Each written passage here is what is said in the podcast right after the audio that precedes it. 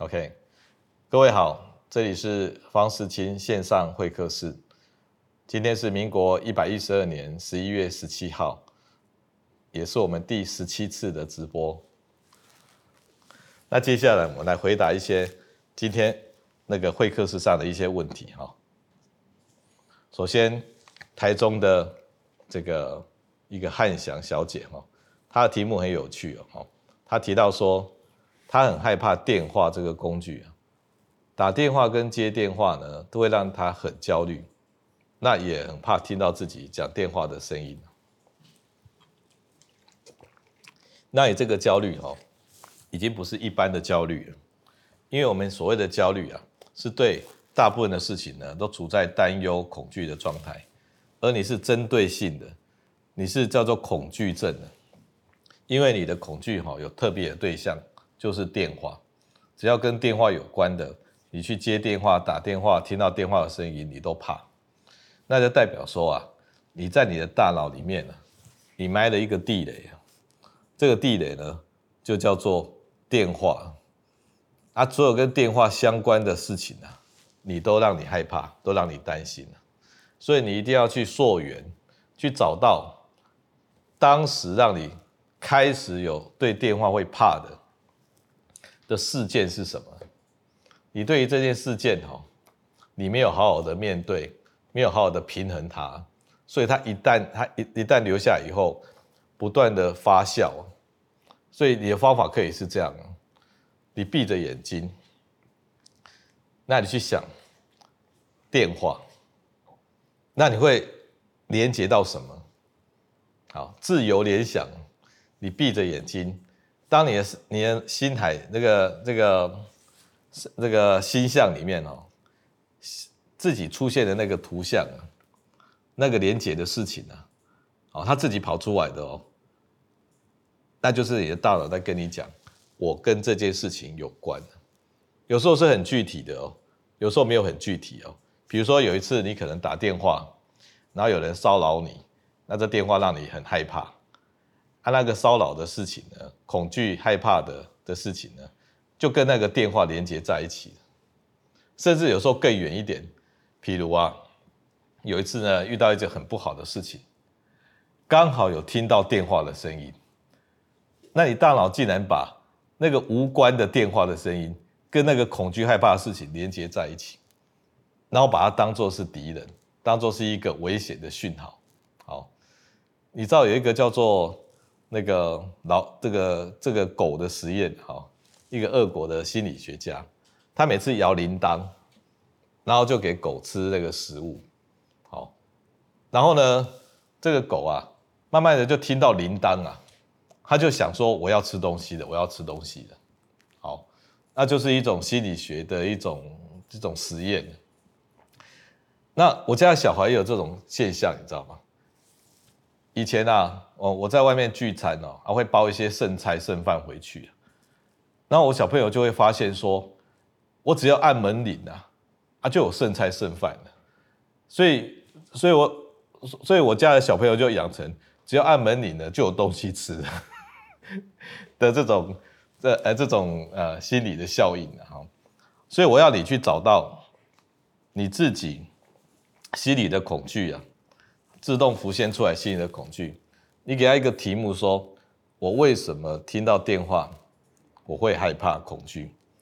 然后呢，你等他一会儿，那自己跑出来的那个画面、那个图像，那就是你要治疗的标的物。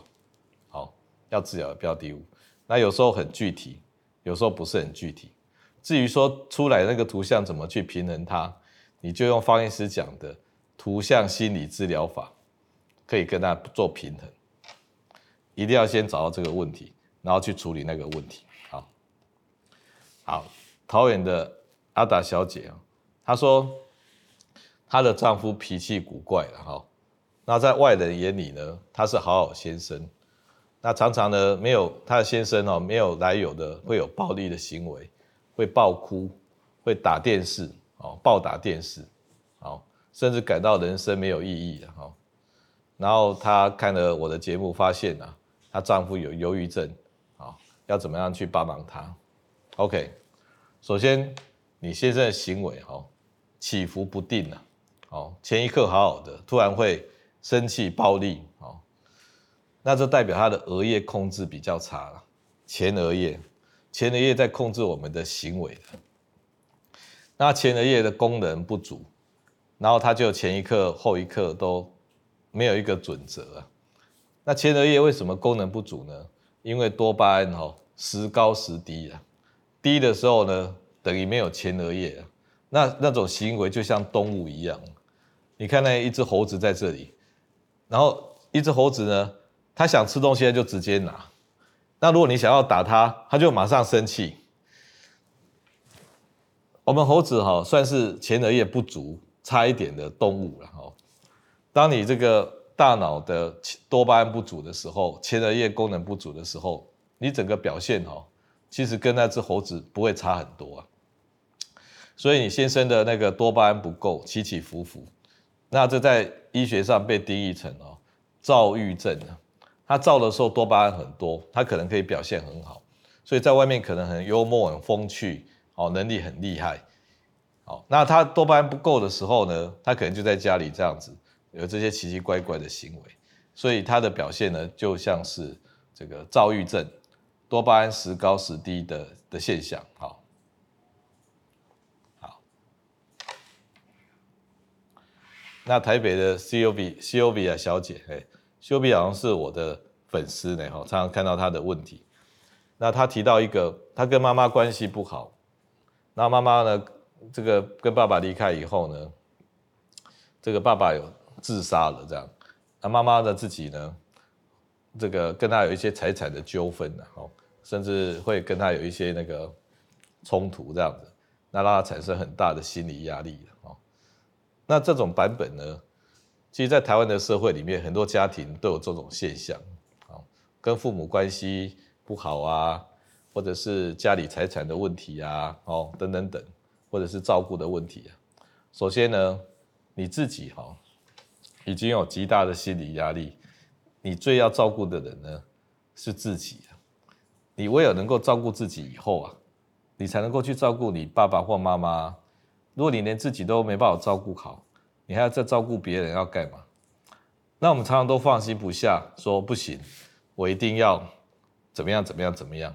好，我一定要当一个孝顺的女儿，我一定要维持家庭的和谐。如果你今天能力足的，能力足的。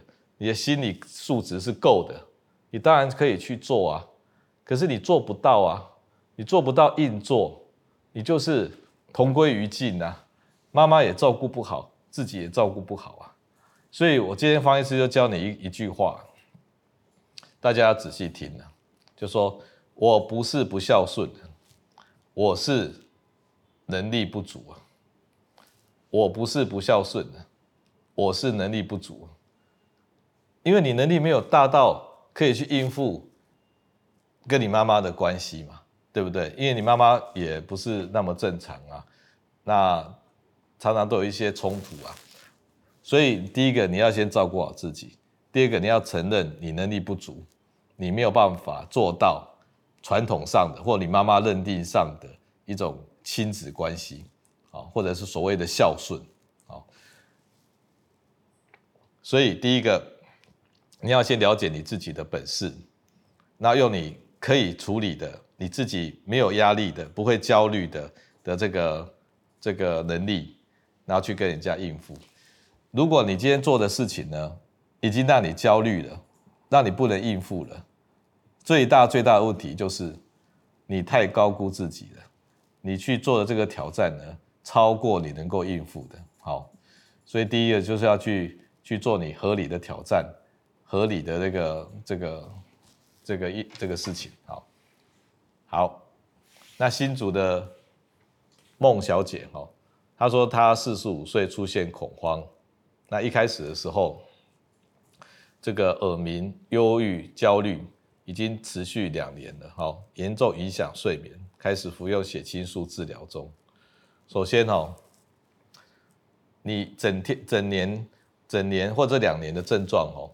包含你会这个耳鸣、焦虑、忧郁、睡眠的问题，你是持续处在焦虑的状态当中。那持续处在焦虑哈，代表说你大脑的血清素是不够的，所以你的血清素没有没有办法去安定你的情绪中枢，叫做杏仁核。所以杏仁核呢太活跃，所以你就一直啊容易莫名其妙的焦虑。那其中一个症状呢就是恐慌。恐慌哈跟焦虑不太一样，它算是比较没有来由的。你前一秒钟在路上走得好好的。你后一秒钟，你突然觉得说，啊，我突然觉得好害怕，我快要死掉了，然后就坐着计程车或救护车到急诊，啊，到急诊呢，啊，这样半个小时、一个小时，你就好了。这个过程像什么，你知道吗？像是你的情绪中枢，也就是杏仁核，产生癫痫类似的表现，也就是你的情绪中枢放电，所以突然莫名其妙感到害怕。今天如果我把一个电极哈。放到你的杏仁核，然后给它放电，你产生的症状就是恐慌。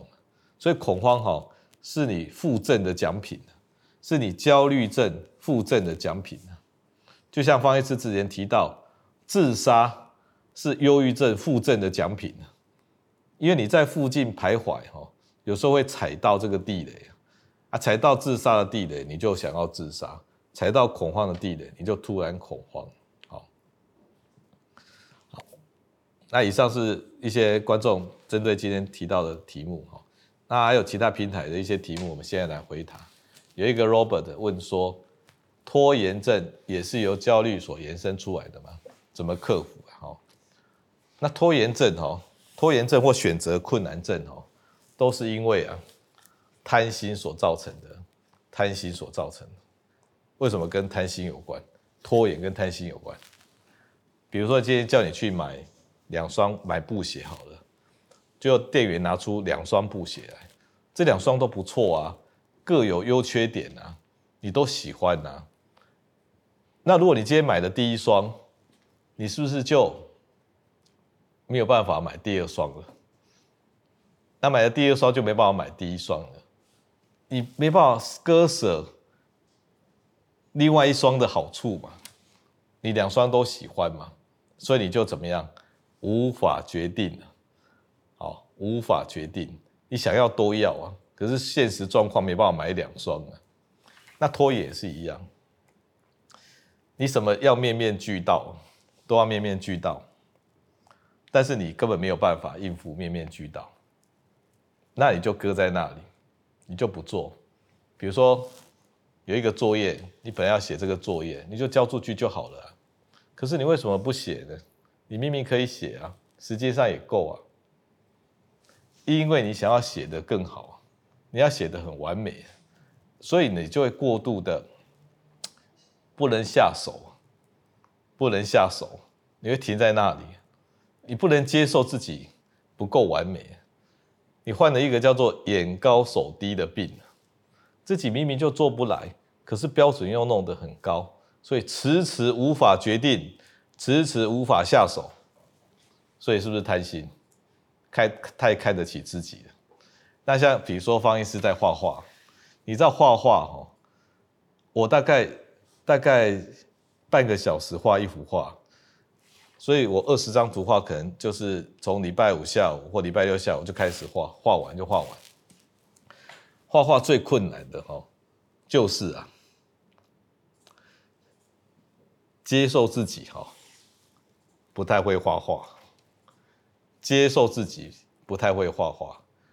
你如果觉得说，哦不行了，我画这么难看，这样会被人家笑，会砸了我的招牌，那你就画不下去了。你一切都要追求给人家看的那个门面，你就迟迟无法下手啊。所以为什么我画都是连续画的？我可能也有一点这个毛病哦，所以我必须要哈，在我那一种哦。脑袋不是很清楚的，然后没有去顾虑这些的，然后乱画一通的，那我就会拼命画。好，所以有时候不要给自己高标准，然后让自己呢连第一步都走不出去。好，有一个 K L Y W 小姐，她说焦虑引起的痛症如何可以好起来？那痛症哦，身体的疼痛，有一种疼痛叫做纤维肌痛症啊。也就是到处痛，到处痛，那痛很久了，他吃什么药都不会好。那以前这种人啊，都被认为啊是情绪有问题、精神病啊、去看精神科。那事实上慢慢的发现说，他也没有那么明显的精神的问题，但是啊，他是真的痛了。那个痛呢，就是全身变得敏感，也就是身体的止痛能力降低了。那我们的身体止痛能力是靠什么？还是靠血清素跟正肾上腺素啊？今天这两个东西如果缺乏在大脑里面的时候，我们产生的症状就是焦虑、忧郁。如果在身体这个缺乏，我们就是止痛能力不足，我们就是到处痛。所以你可以这样讲，身体的忧郁啊，就是到处痛。好，那脑袋的忧郁就是脑袋的痛，身体的痛就是身体的忧郁。脑袋的忧郁就是脑袋的痛，所以啊，甚至有人哦吃消炎止痛药啊，既然可以改善忧郁，因为它也算是脑袋的痛哦。然后吃抗忧郁症的药，既然可以改善身体的痛，所以像你这种焦焦虑引起的这种到处痛哦，你吃的药呢，还真的是像千忧解啦哦。这一类的血清素的药是可以治本的。好，有一位龚小姐说，怎样子做才能不会重复担心呢？哦，因为我知道我们有时候进入那个焦虑的状况啊，时时刻刻都把同样的问题想了一遍又一遍，一天可以想几十遍，想到你都不想想的还在想，看电视广告也想，一有空就想，洗澡泡澡也在想。睡觉前一定想，半夜醒来又想，没完没了的想同一件事情，那怎么办呢？方医师教你一招哈，绝招啊！这一招用了以后哈，没有人不好的。既然有这种绝招，就是啊，当你一直有这种状态的时候，就去把布鞋穿起来。啊，不是来来医院找方医师啊，把布鞋穿起来，直接出去走路，走一个小时算一个小时，走两个小时算两个小时，还要走多久才会好呢？走到你觉得累了，根本没有办法想的。你知道焦虑的人哦，跟疼痛的人都一样，都是大脑拼命使用，大脑很累啊，他有能量，他才能够使用啊。所以你不是想要焦虑就可以焦虑的嘞，你大脑要有足够的能量才能够去想。所以如果要只减少他想的办法，就是把它搞到累，搞到身体累、全身累。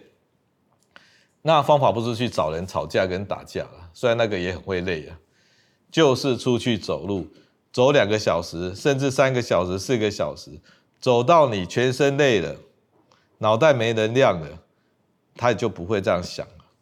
所以有一句话叫做“走出忧郁，走出焦虑”啊，好，那这个“走”是动词啊，是真的去走啊，好，这个是你你可以做的事情。那有一位安哈问说，会莫名想哭，有轻微的抑郁症，如果让自己不哭啊，那有时候我是觉得这个哭哈也是蛮 OK 的啦，那是一种很很强烈的情感。有些人哈已经很好几年没有哭了呢，哈，那这个泪水哈是可以洗涤我们的灵魂的，所以你的灵魂一定洗得非常的干净，因为你常常哭嘛，哈。好，那这样子有没有问题？一直哭想哭，要让自己不哭，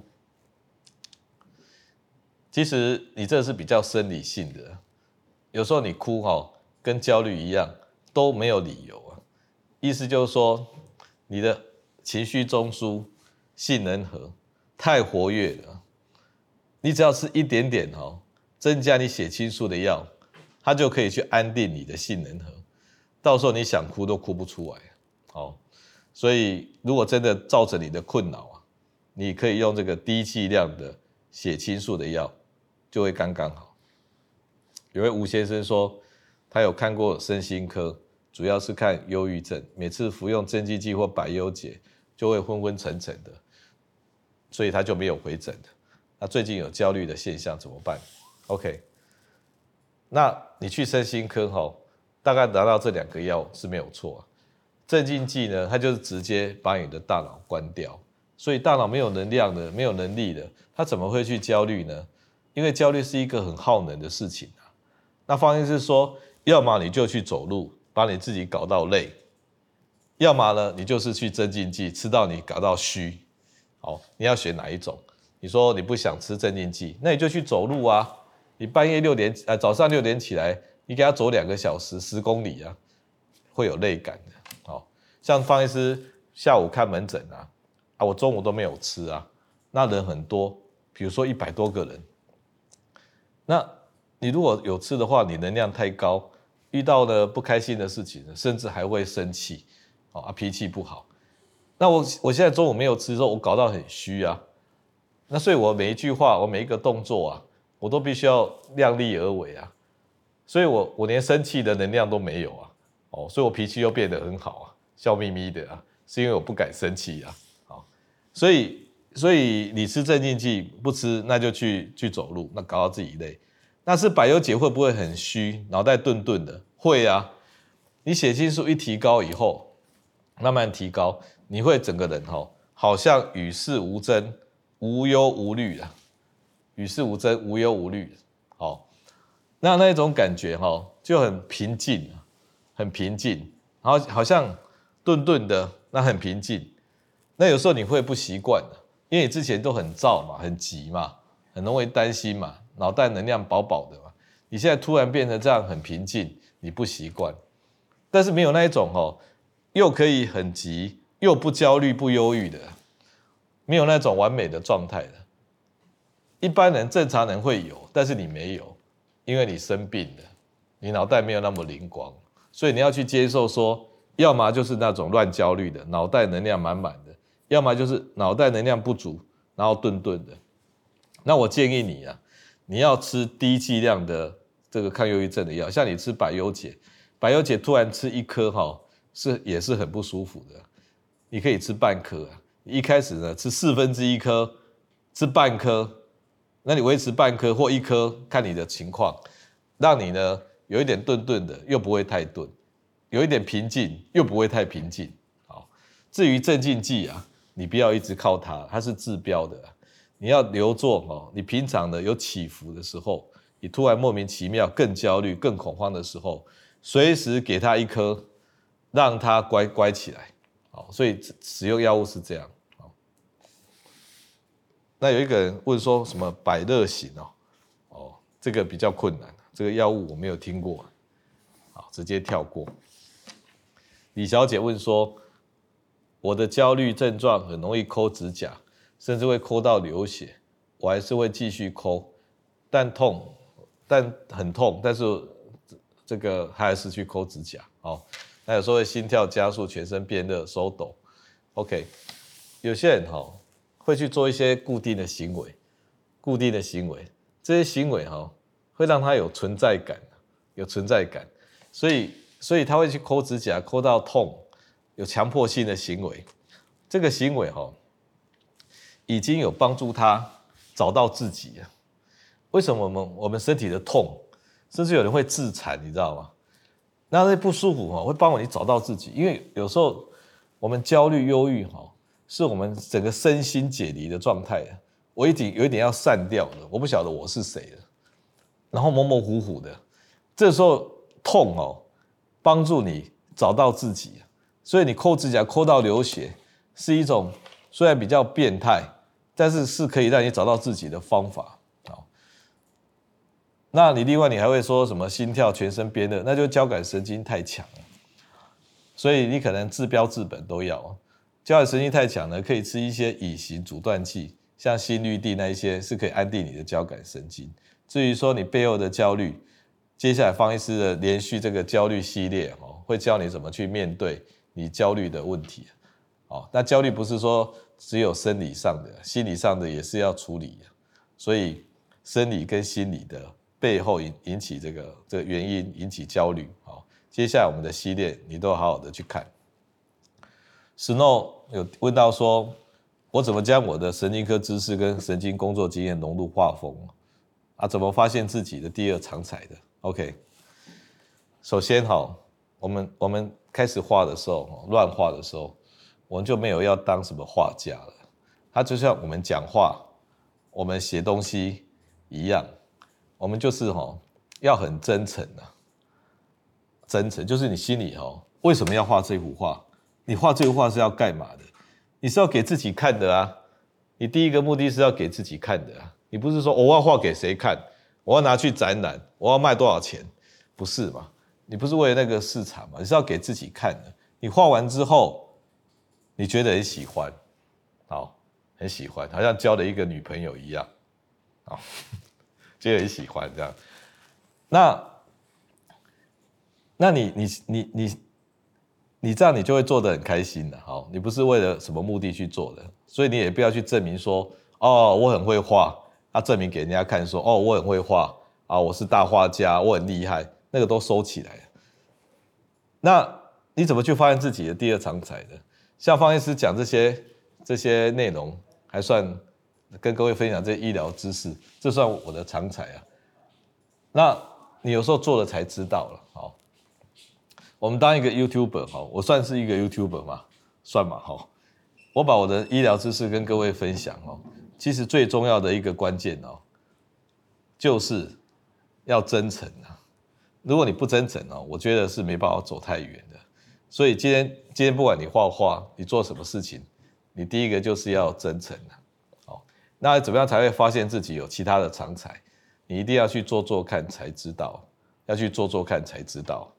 你画画呢，你就是开始画画看，然后像我，我另外一个长才就是会走很长的路这样子哈。然后呢，前阵子呢，我自己就给自己走走看，那走了二十几公里啊，然后在大太阳底下，然后我还挑战不带水，就失败，然后呢，差点中暑昏倒，赶快跳上计程车回来。好，那我我的我做事情就是先做做看，然后边做边学。然后要保持真诚，好不好？好，哎，你去走路不是要证明你是什么运动专家，你去画画不是要证明你是画画天才，哦，你去办 YouTube 不是证明说哦，我的知识比人家什么丰富，一切都是第一个要用真诚的心呢，啊，第二个就是边做边学，边做边看，好。那 Apple 提到说他有过度换气症，该怎么改善身体？那过度换气症只是结果啊。就是你背后有焦虑啊，那你要去面对就是焦虑这件事情啊。那接下来方医师的这个焦虑系列啊，至少有六个面向去帮助你怎么去面对焦虑的问题啊。好，好，那薛仁提到说，我有曾经方院长就我曾经提到做平静的噩梦有疗愈的效果。他说人可以自己当导演吗？控制做梦的内容吗？那如果做好梦，不是更能够疗愈人心吗？这不一定。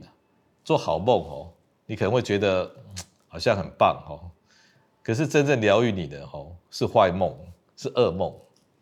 因为哦，人家不是说恨比爱更有力量嘛？哈，真正困扰你的哦，是那些你挥之不去的梦魇。那我们晚上哦。在特殊的状态之下呢，把这些噩梦啊，把这些不好的经验呢，重新演一遍。那在什么状况之下？也就是啊，当你的血清素低的时候，正肾上腺素低的时候，你的乙烯胆碱相对的高，所以这时候就会做梦了。所以你做的梦的时候是处在血清素低，血清素低会怎么样？它会没有去管那个杏仁核。所以杏仁核里面所有的坏东西啊，等于是没有人在看门的，倾囊而出了。所以为什么你一定做噩梦？大部分都是做噩梦。好，因为你的血清素低，杏仁核打这个门打开，你做梦的时候都是搭配血清素低的，但是同时它都搭配正肾上腺素也低啊，所以你会没有办法焦虑，没有办法害怕，因为正肾上腺素就是我们大脑里面。算是焦虑的神经传导物质啊，好，那你你在做噩梦的时候，你不焦虑，那就会得到疗愈的效果。因为哈，你做的这种不焦虑的平静的噩梦，就好像你去看那个恐怖电影啊，明明很恐怖，可是你一点都没有感到威胁，因为你知道你在看电影。然后我们每次去看恐怖电影呢，就好像给大脑做一个练习。事情虽然很恐怖，但是我都没有受到伤害，然后你就会产生某种安全感或者是信心。所以平静的噩梦就是疗愈性，就是从这里来的。如果你是做那种不平静的噩梦，是没有疗愈效果的。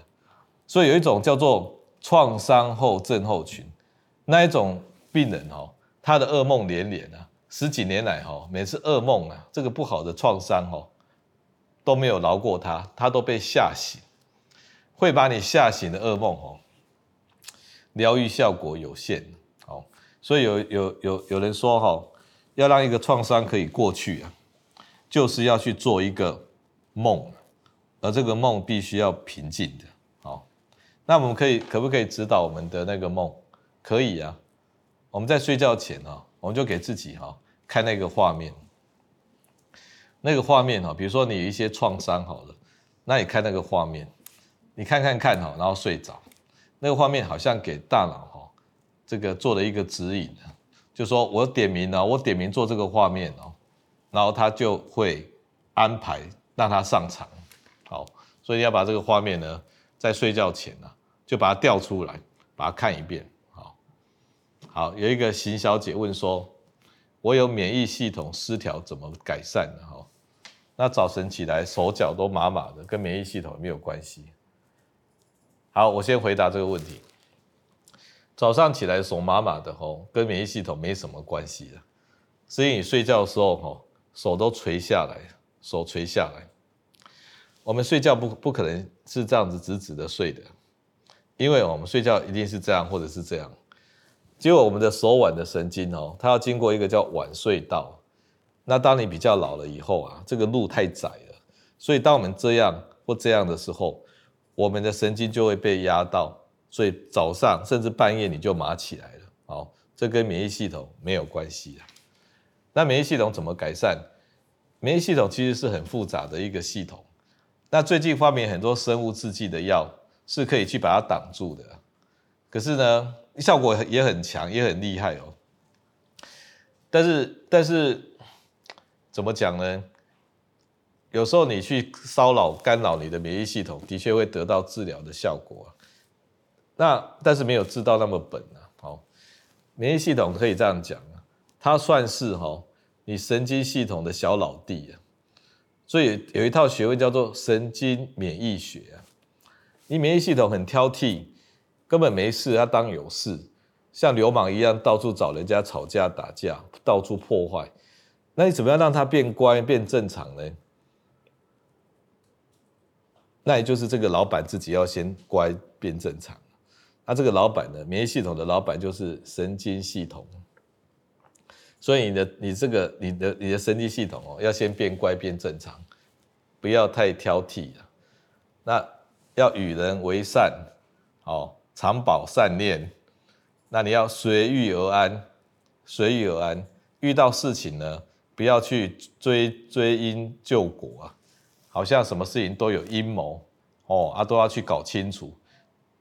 尽尽量慢慢的用方医师讲的图像法，把你的人生经验遇到的事情变一张图一张图，看着它就好，不用去问为什么。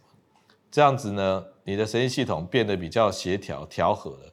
免疫系统会配合你的这个老老大，它会变协调。他说你有便秘的问题，跟吃忧郁症的药有关，很有关系啊。因为忧郁症的药也会制造便秘啊，所以你看你忧郁，然后免疫系统会失调，那就是同一组的。他吃忧郁症药也会造成你的便秘。然后有一位娟你问说，去走朝圣步道的人的心理动机是什么？OK，好。我相信你可能有看过一些，上次我讲的一部电影叫《一个人朝圣》嘛，一个七十几岁的老先生，他本来只是要寄一封信给他得癌症的朋友，结果后来觉得这样信哦，好像没有太有诚意啊，然后他也没有做准备，就直接从他家的邮局啊，走到八百公里远的地方要去看这位朋友啊。那这个电影叫做《一个人的朝圣》，方医师是看得泪如雨下。哎，为什么他要做这种事情呢？从这部电影里面，跟方医师觉得就是说啊，他去完成这个伟大的八百公里的考验，好，这是要给他的人生带来一股信心的，一股信心的，因为他本来哦，在那个小镇里面生活，每天都一样。他也觉得自己呢没有什么人生的价值。他从走八百公里的这件事情呢，他要鼓励自己。虽然上嘴巴上讲说他是要去鼓励那个得癌症的朋友，他在一边走路的时候，他都说：“你不能死，你不能死，你不能死，你不能死。”哦，用英文讲的。虽然嘴巴上讲是要去鼓励那个得癌症朋友，事实上他在鼓励自己。他利用做这个伟大的事情来代表说，他还是活着的。就像刚刚有一个一个一个观众问说，他都会抠指甲抠到流血，那种痛苦感哦，带来存在感。然后他去完成这个八百公里的走路啊，他带来一种存在感，说我可以忍受这些痛苦，然后我去做这件事情，代表我的存在这样子。好，这大概是我的想法。好，YouTube 的观众有一个 Cooper 哈，Cooper Young，他说他两年前从两公尺高的树上摔下来，开始有耳鸣，耳鼻喉科医生说耳鸣不是病。好，OK，首先你从树上摔下来，为什么会得耳鸣呢？是没什么道理啊，因为耳朵摔坏了，除非你的听力受伤嘛，你听力也没有受伤啊，你就是单纯耳鸣。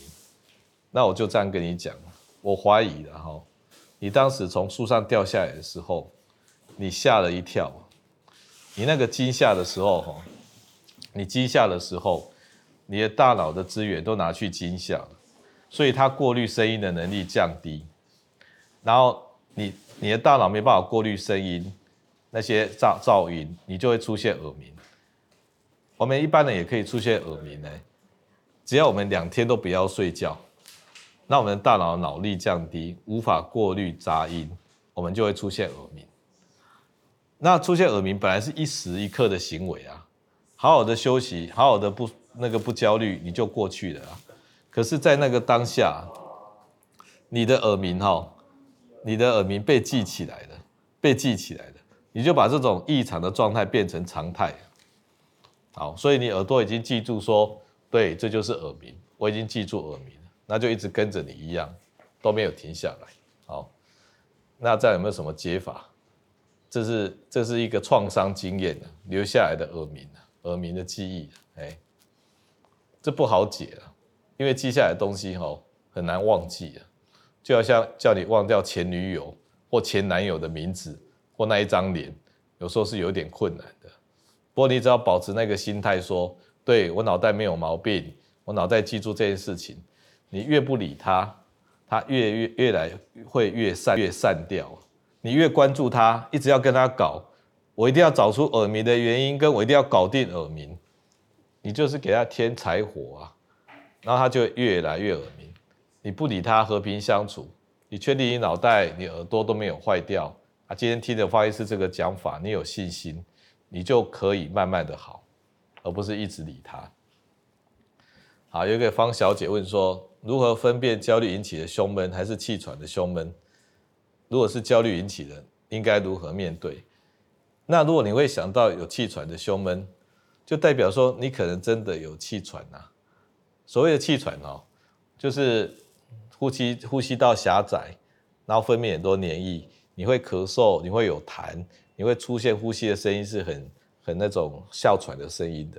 你甚至到医院做那个呼吸道的这个肺功能检查。都可以证明你是气喘。那气喘难道就不会焦虑吗？一个人没气了以后，本来就很危险啊，所以你会同时气喘的胸闷，跟同时气喘、呼吸道不顺引起焦虑的胸闷啊，你是 double 在一起的啊。甚至你能够处理的是哪一块？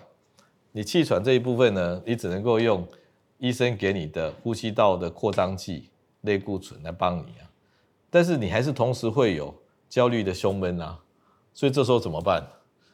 这时候就要自我自我调节啊，你就说嗯，放松下来，OK 的，我没事的，那这样也改善你的胸闷啊，哦，所以你有生理的问题跟心理的问题一并处理啊。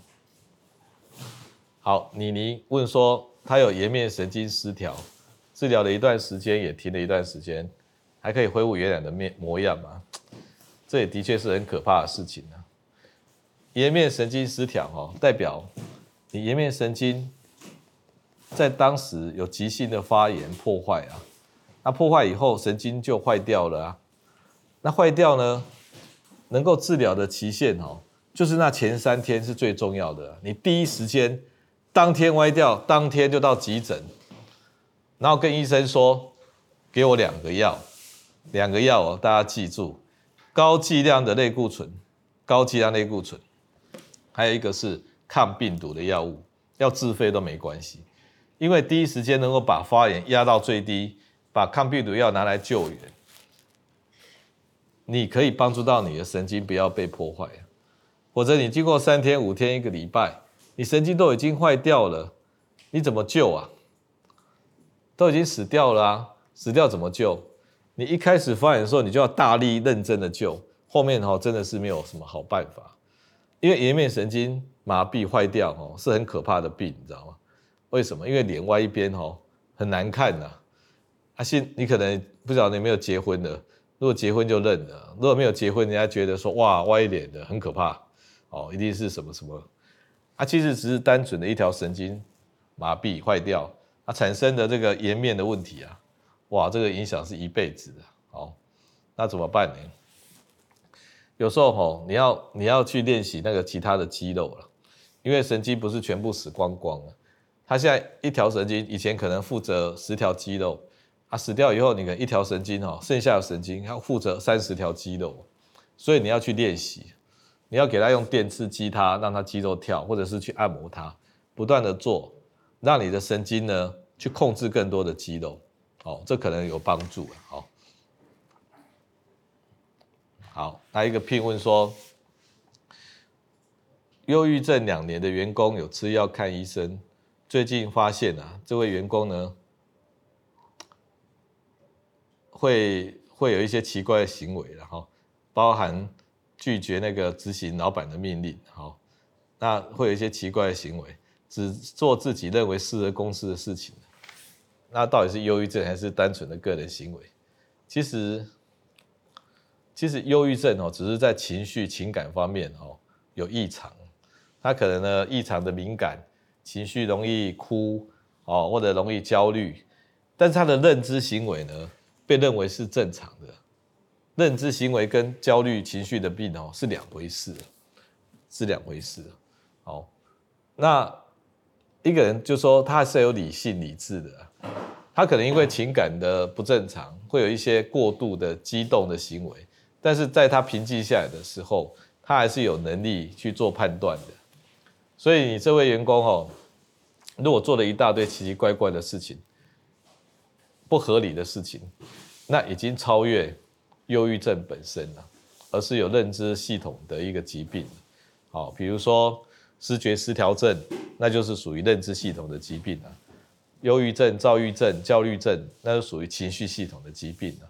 本来这两个疾病是分开的，那他现在有一点模糊，他做一些奇怪的行为、奇怪的判断、奇怪的认知，那这一点呢，方医师的看法就是有一点超越忧郁症本身了。啊好，叶小姐，长期颞顎关节疼痛，之前听说可以用多巴胺刺激剂治疗，OK，我要这样子建议了哈。如果你的颞颌关节疼痛，也就是这叫颞颌关节，是因为磨牙造成的。晚上睡觉，家人说：“哇，磨牙磨得很厉害。”然后就是磨牙咬紧，造成你牙齿都已经磨平了，然后呢，颞颌关节受不了了。这一种情况呢，吃多巴胺刺激剂，睡觉前吃是有帮助的，因为多巴胺刺激剂呢，可以帮助你。晚上睡觉的时候，找到你的下巴，所以他就不用磨牙了。哦，那我当然我自己几个病人效果都是很实在的了。哈，所以如果你是磨牙造成颞顎关节疼痛，那可以考虑这个治疗。你可以跟医生讨论。好，就是说怎么说呢？哎，你这样讲，人家觉得你很奇怪。好，说我晚上呢找不到我的下巴，所以我会磨牙，那造成我牙齿都已经磨平了，还颞顎关节疼痛。我应该要用多巴胺刺激剂来帮助我的大脑，在晚上的时候找到下巴。好，如果有医生可以买单的话，那就这样子做好不好？啊，如果你不是这件事情造成的，你是单纯颞顎关节退化，退化也会那个，但是退化一般来讲也不会那么痛。好，所以你再看着办，好不好？有一个 Andy 说，那小朋友焦虑可以用药吗？怎么处理比较好？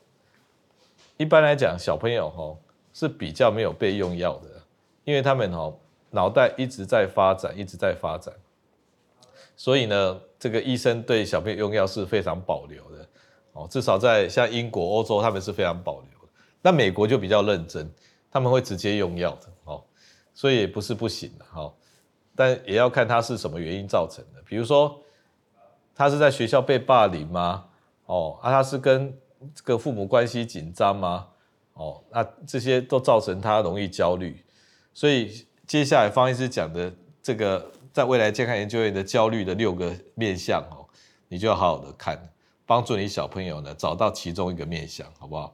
不是所有的病哦都是生理的问题，那生理的问题才要用药嘛，不是生理的问题就不是靠用药，因为。韩先生哈，他说有战抖症能够注射速力清来改善症状吗？战抖症速力清我倒也不知道是什么东西的哈。不过战抖症哈，如果是拿东西就会抖哈。目前的药啊哈，就是一个叫做就是乙型阻断剂，也就大家常吃那种胸闷心悸的药，红色小颗的这个心律定哈，这种心得乐乙型阻断剂。它可以降低你的交感神经，然后就减少你的颤抖症，前提是你没有气喘的毛病。啊，至于如果在更严重的颤抖症，哇，有人抖到哦，一杯水剩下半杯不到啊，这种病哦，在目前呢有一种叫做超音波刀，所以隔空就可以把你大脑的其中的一个部分呢烧一个小洞，那可能要花几十万钱、几十万的那个费用哦，那这样也可以很有效的改善你的颤抖症。啊，有一个季小姐说，目前医这个她有在吃艾斯乐及美舒郁各一颗，晚上才睡得着，这是药物成瘾吗？你有吃一个镇静剂叫艾斯乐，好，那这个镇静，如果你都一直维持一颗，长期维持一颗，哦，那不叫成瘾。那美舒郁是治本的药，它提升你的血清素，所以你比较熟睡。那如果你一直能够维持这个药，你可以这样子吃啦，哈，美舒玉固定吃啊，因为是治本的，艾斯乐是镇静剂啊。理想的吃法哈是看那一天的状况，完全可以睡哈，不用吃啊，有睡意的嘛。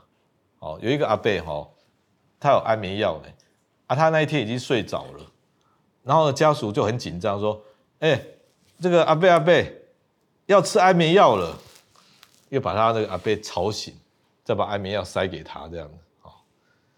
那那这个如果那一天没有睡意，你就吃半颗或一颗。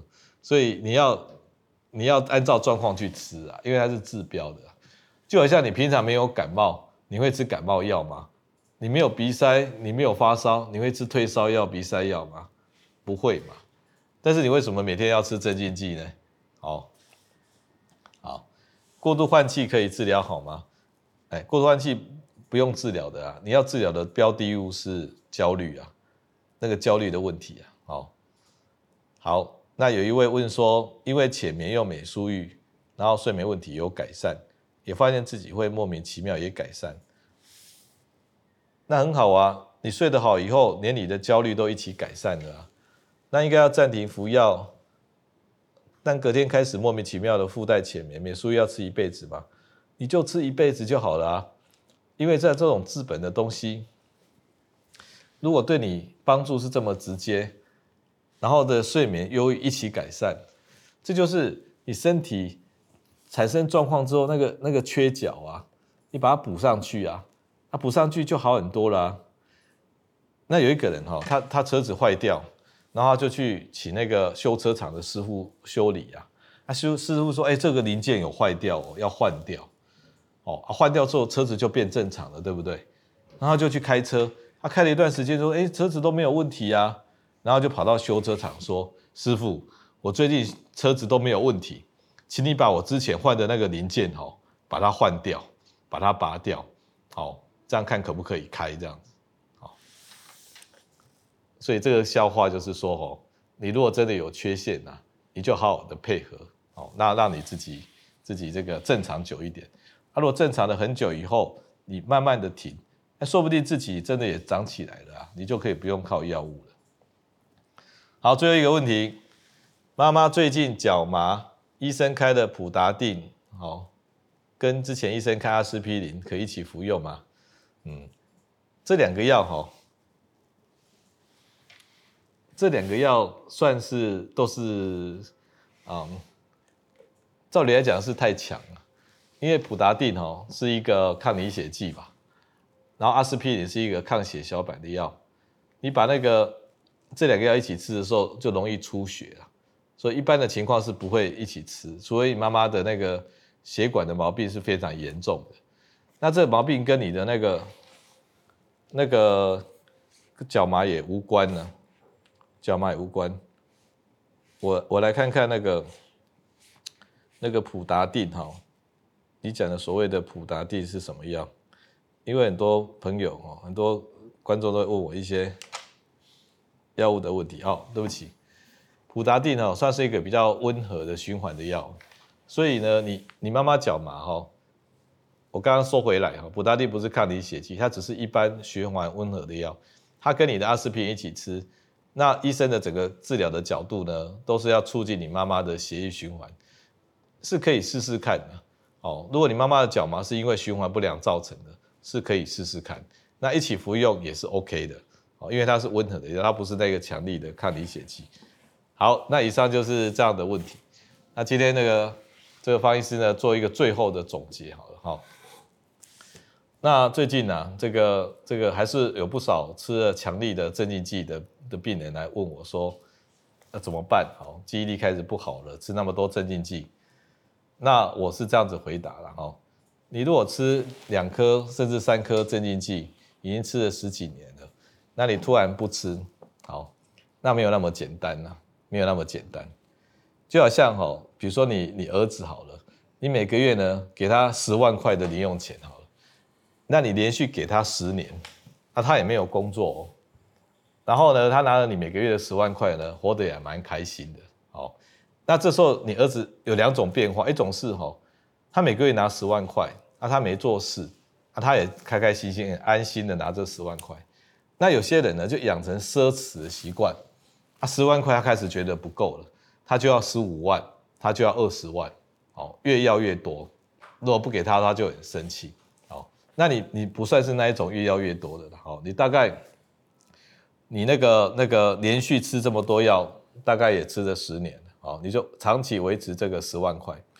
可是这个时候你突然觉得说不行哦，你儿子呢都没有上班啊，这样子你看不下去，你就要断他的财源，不给他十万块了，那你儿子会生气，他甚至会反扑，他甚至会会会来找你吵架打架都会。所以突然不给他十万块哈是不行的。那你说对，那我要培养他的工作能力。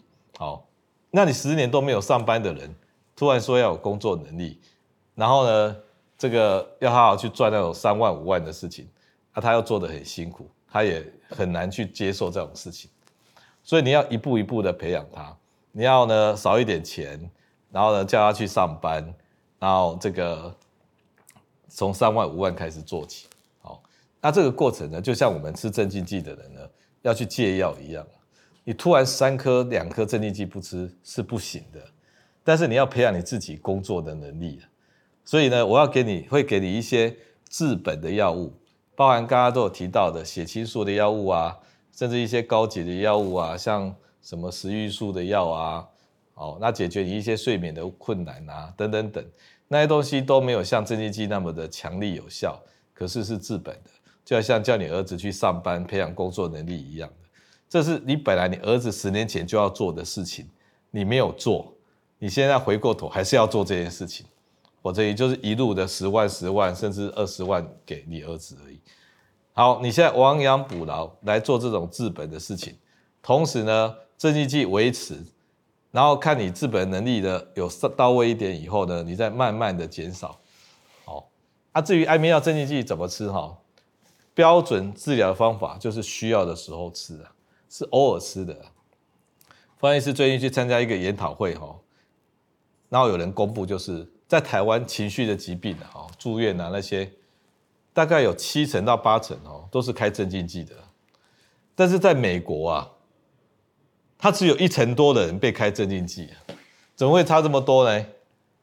因为哦，还有而且这些开镇静剂的病人哈，一个月以后啊，有三分之二的医生哈就停掉这个镇静剂了。那你平常要去跟医生说你睡不着哦，你说你要拿镇静剂哈，他也不会给你。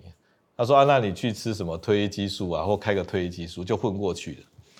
那为什么台湾开那么多，啊，美国开那么少？美国开那么少，还有一个原因就是啊，如果今天我开镇静剂，让你每天吃啊，结果你有一天你发生车祸了，那你就会告医生说：啊，你为什么每天给我吃镇静剂，让我呢开车不能专心？好，那你要赔我。所以镇静剂这种东西呢，在法律上啊。”本来就不是天天吃的东西啊。那说那我焦虑啊，好，你焦虑呢？你吃镇静剂是过渡时期，是帮助你强力镇静下来的。你要利用你吃镇静剂的这段期间，去吃抗忧郁症的药、血清素药来治本。等到你治本了以后，你的天天吃镇静剂的这种行为啊，就要暂停。那台湾都没有暂停啊，继续拿这个天天吃镇静剂的好处在用啊，哦。所以搞到我们是七八成，啊，他们是一成，啊，我们是长期每天用，它是短期使用，好，所以我我说哦，我们不是我们在台湾的医疗哈，不是病人吃镇静剂上瘾了，是台湾的医生哈开镇静剂上瘾了，开到上瘾，你知道吗？那还有一种说法就是说，啊，你不睡觉更惨，对不对？完全没有睡更惨，你今天大脑生病了。你睡不着了，不管是生理的毛病还是心理的毛病，你本来啊就要好好的面对啊，结果没有办法面对，用镇静剂把它压住，哦，就好像你当一个老师，有一个学生来跟你报告说，老师，这个我有事情要跟你报告，你就直接打嘴巴，报告什么？哦，破坏班上秩序和谐，哦，还有一个国家就是。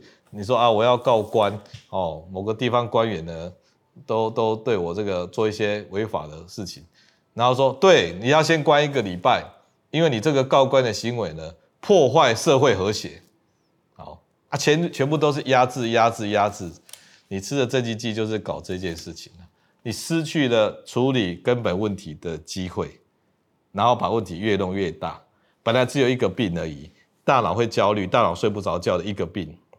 结果你吃镇静剂变成两个病，就是镇静剂长期吃、固定吃带来的药物不吃不行，哦，不吃就会戒断嘛，越吃越多，越来越上瘾，那一个病变两个病。好，那以上是方医师这个礼拜跟各位的分享，谢谢各位。